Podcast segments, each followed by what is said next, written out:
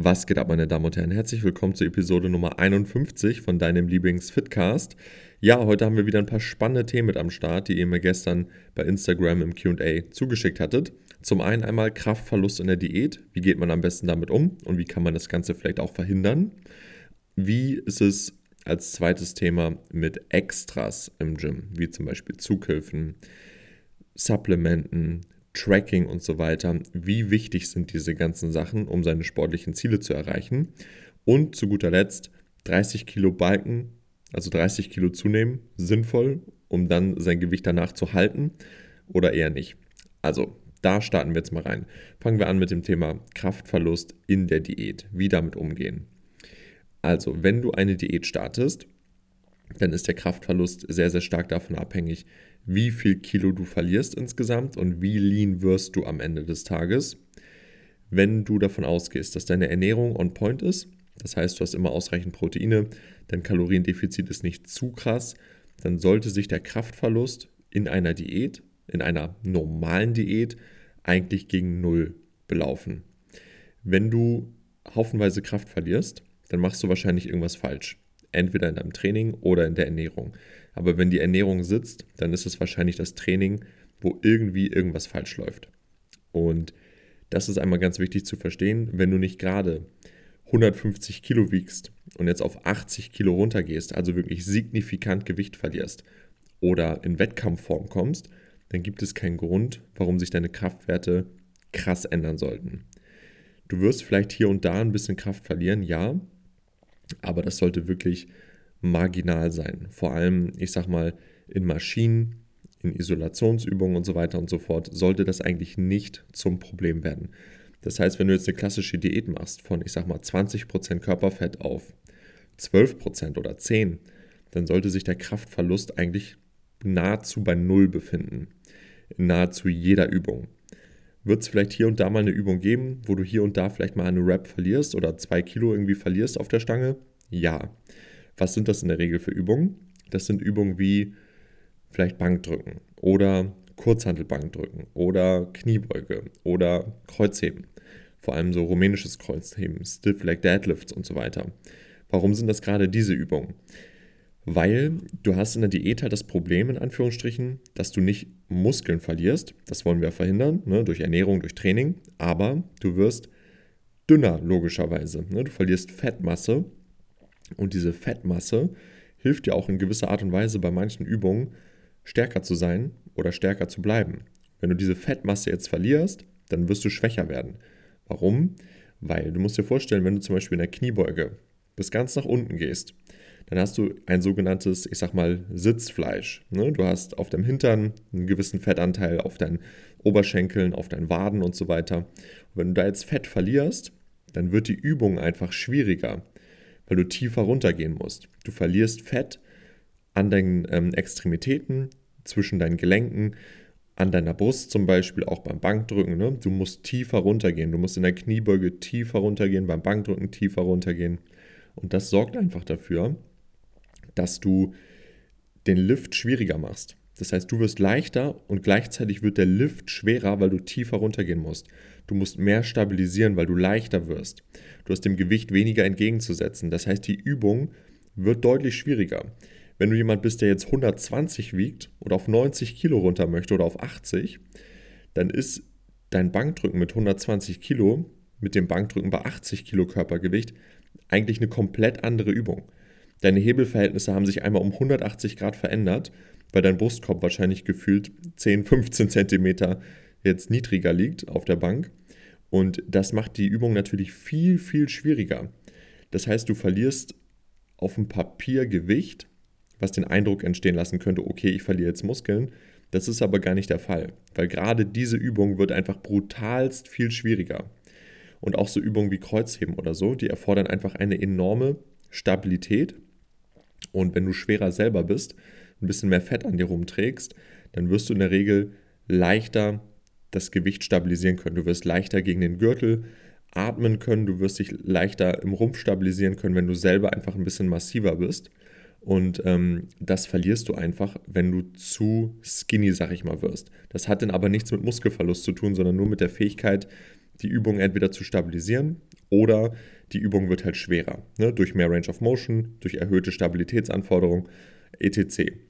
Und da würde ich auch mein Mindset dran aufhängen. Das heißt, du verlierst nicht hier und da eine Rap, weil du Muskeln verlierst, sondern du verlierst Raps, weil du in der Diät keine Muskeln mehr aufbauen kannst am Ende. Gleichzeitig die Übungen immer schwieriger werden. Das heißt, wenn du zum Beispiel deine Kraft halten kannst perfekt beim Bankdrücken, obwohl du 15 Kilo verloren hast, dann wirst du wahrscheinlich sogar Gains gemacht haben, weil die Übung per se schwieriger ist, weil du tiefer runtergehen musst. Du hast trotzdem dieselbe Leistung wie damals mit 15 Kilo mehr, also hast du Fortschritt gemacht. Das ist ganz wichtig zu verstehen. So würde ich mir das in den Kopf einbrennen. Du hast auch immer noch gewisse Übungen, wo du deinen, ich sag mal, Muskelverlust dran messen kannst, dass du dir wirklich sicher sein kannst, dass du keine Muskeln verlierst. Und das sind so Übungen wie zum Beispiel ein Butterfly oder Beinstrecker.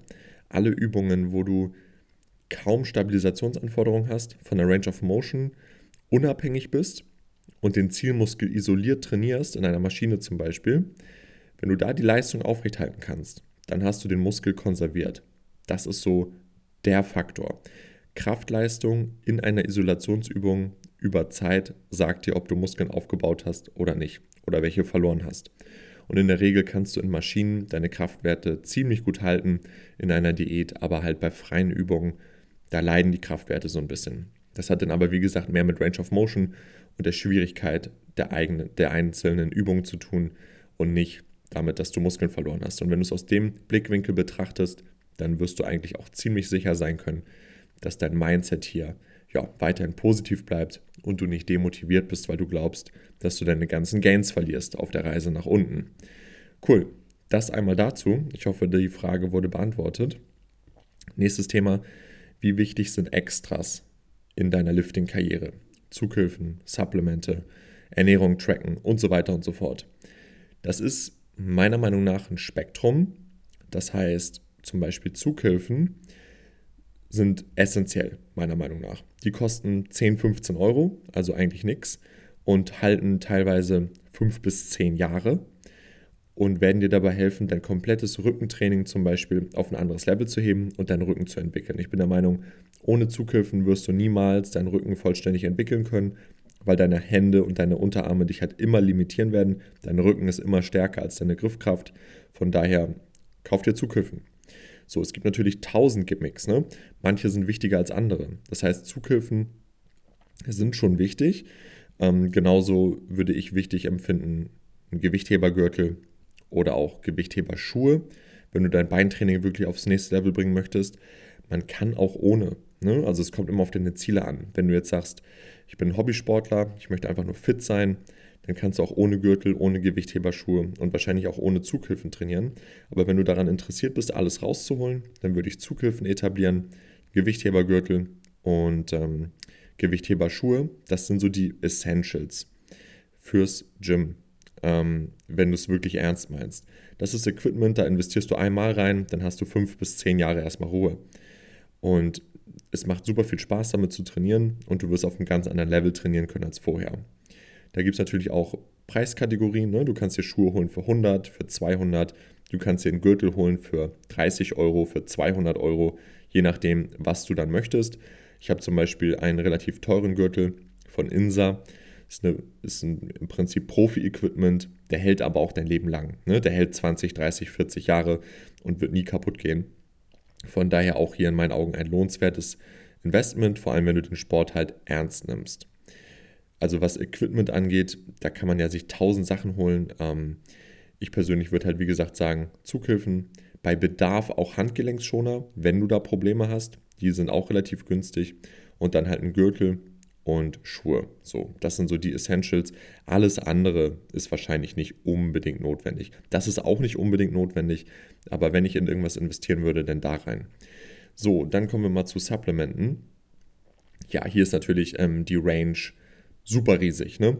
Grundsätzlich Supplemente sind Supplemente, das heißt, sie sind nicht unbedingt notwendig, aber sie machen dir unter Umständen das Leben leichter. Das heißt zum Beispiel ein Proteinpulver statt Fleisch.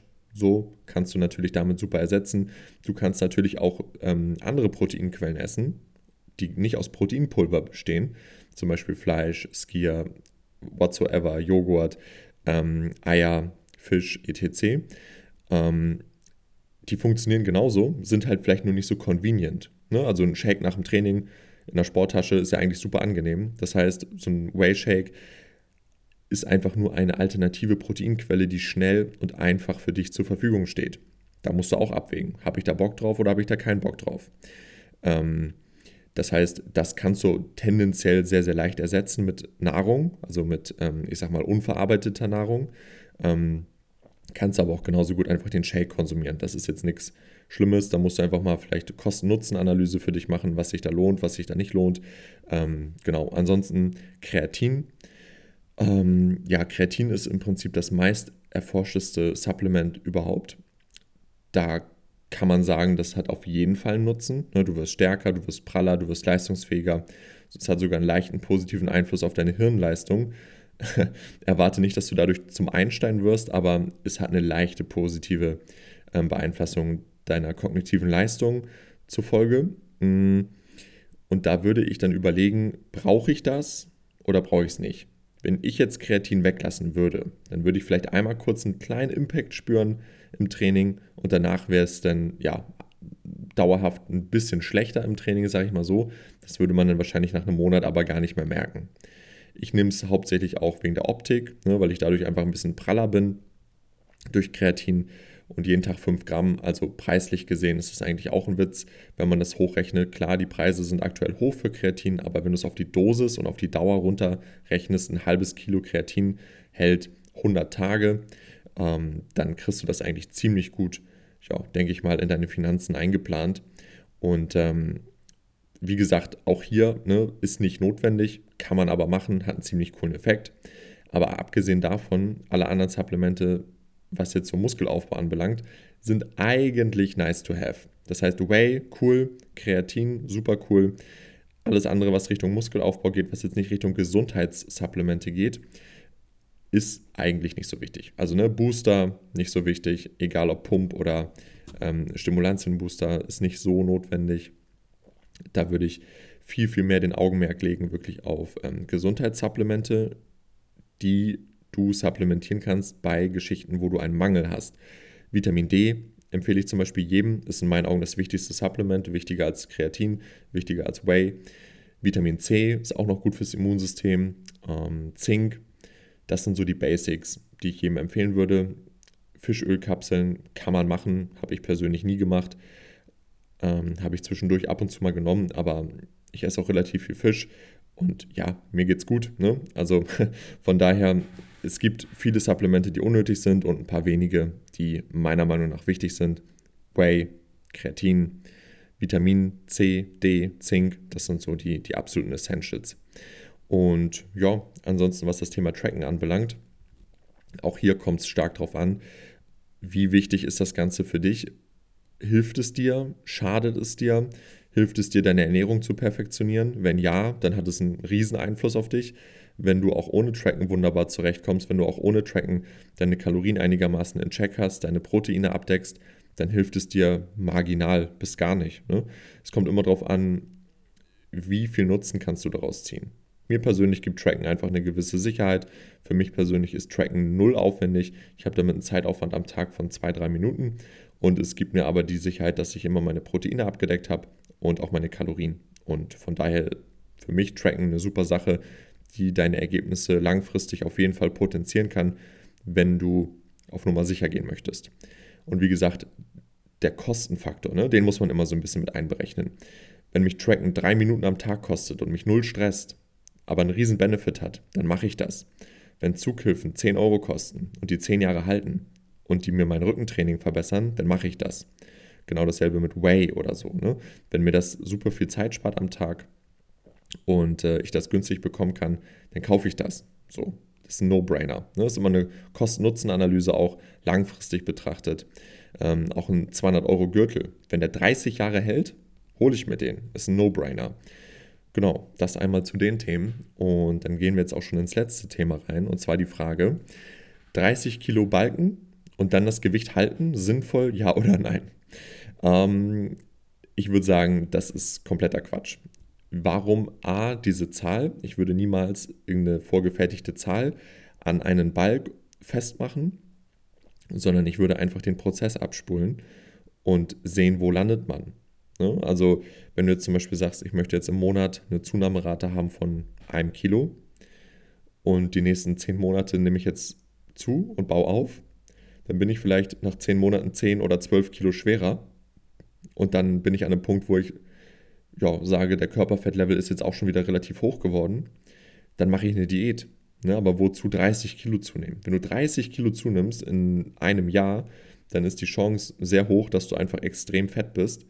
Und ähm, wenn du das Gewicht dann auch noch hältst, einfach dieses Gewicht dann hältst und ja, danach dann 25 oder 20 Kilo, wahrscheinlich eher 25 Kilo abnehmen musst und der minimalste Anteil davon sind dann Muskeln.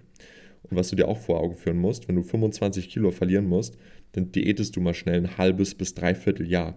Und wer hat da Bock drauf? Niemand. Das heißt, um deine Ergebnisse zu optimieren, ist es ganz wichtig zu verstehen, dass die Zeit im Kalorienüberschuss entscheidend ist.